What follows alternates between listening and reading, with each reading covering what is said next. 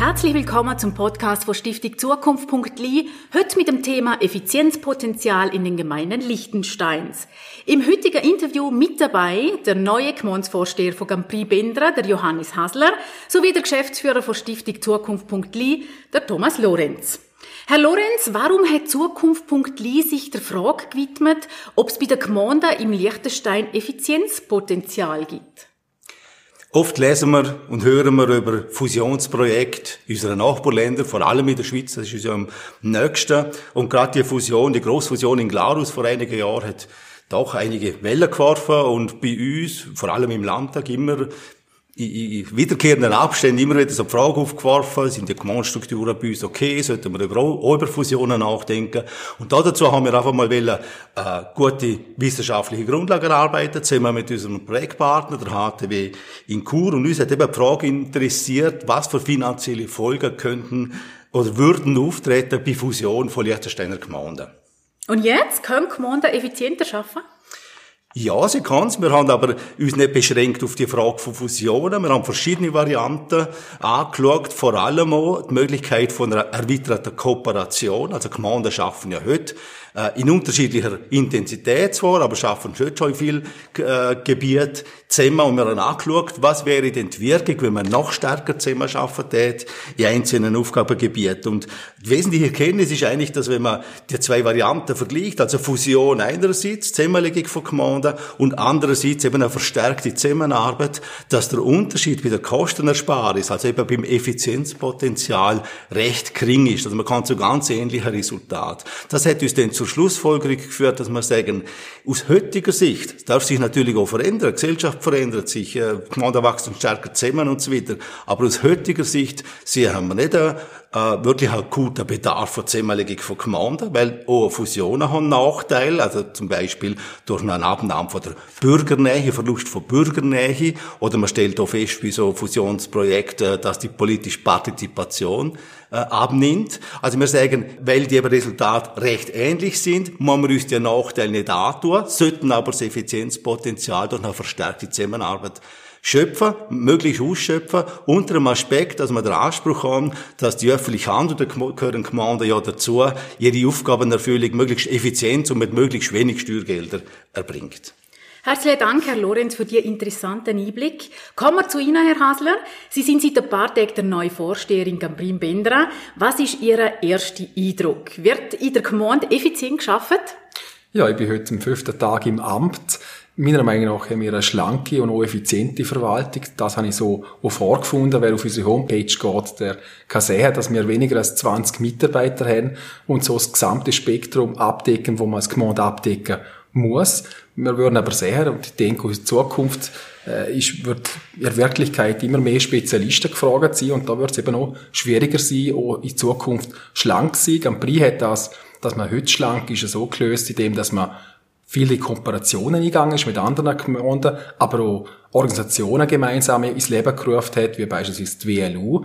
Aber man hat auch, ist auch hergegangen und hat gewisse Aufgaben ausgelagert an Dritte. Also mit diesen zwei Möglichkeiten, mit diesen zwei Massnahmen hat man es geschafft, dass man eigentlich sich schlank gekippt hat. Jetzt kann Zukunft.lia noch so schöne Studien erarbeiten, die Empfehlungen aufgreifen und umsetzen müssen, das in dem Fall Gemeinden selber. Können Sie sich vorstellen, Zusammenarbeit mit anderen Gemeinden auszubauen und so Kosten und Steuergelder zu sperren? Es geht nicht nur immer noch um Kosten, sondern es geht auch wesentlich immer um Qualität. Und wenn ich vorher gesehen habe, äh, in einer Wirklichkeit, wo immer mehr Spezialwissen vorausgesetzt wird, ist das für mich eigentlich der wesentliche Faktor. Und ich bin eigentlich überzeugt, dass eine stärkere Kooperation und aber auch eine stärkere Auslagerung an Drittanbieter, äh, an dem würden wir nicht vorbeikommen. Und vielleicht kann ich auch ein paar Beispiele machen, wo ich einfach zu denke, ich mir vorstellen könnte, dass man in die richtige Zukunft wird gehen müssen.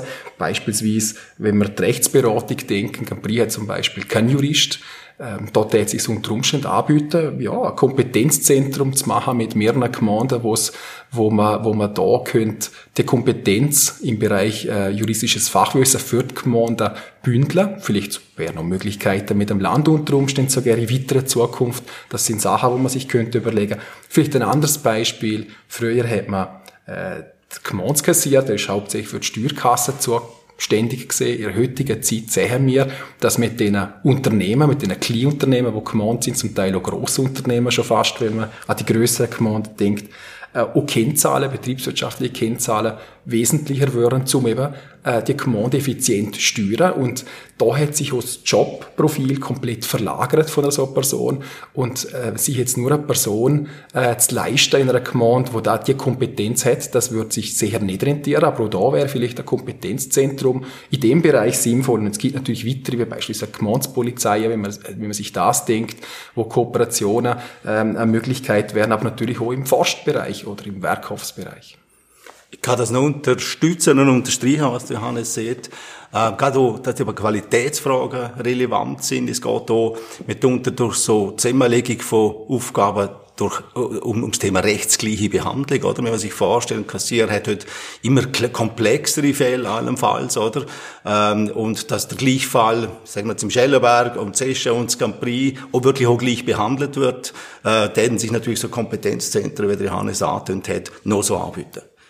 Und zum Schluss noch Hand aufs Herz, Herr Hasler. Der Gemeinde geht's finanziell ja wirklich hervorragend. Es gibt also keinen finanziellen Druck und diese Maßnahmen sind nicht wirklich populär. Wie können diese Ideen aber dennoch Realität werden?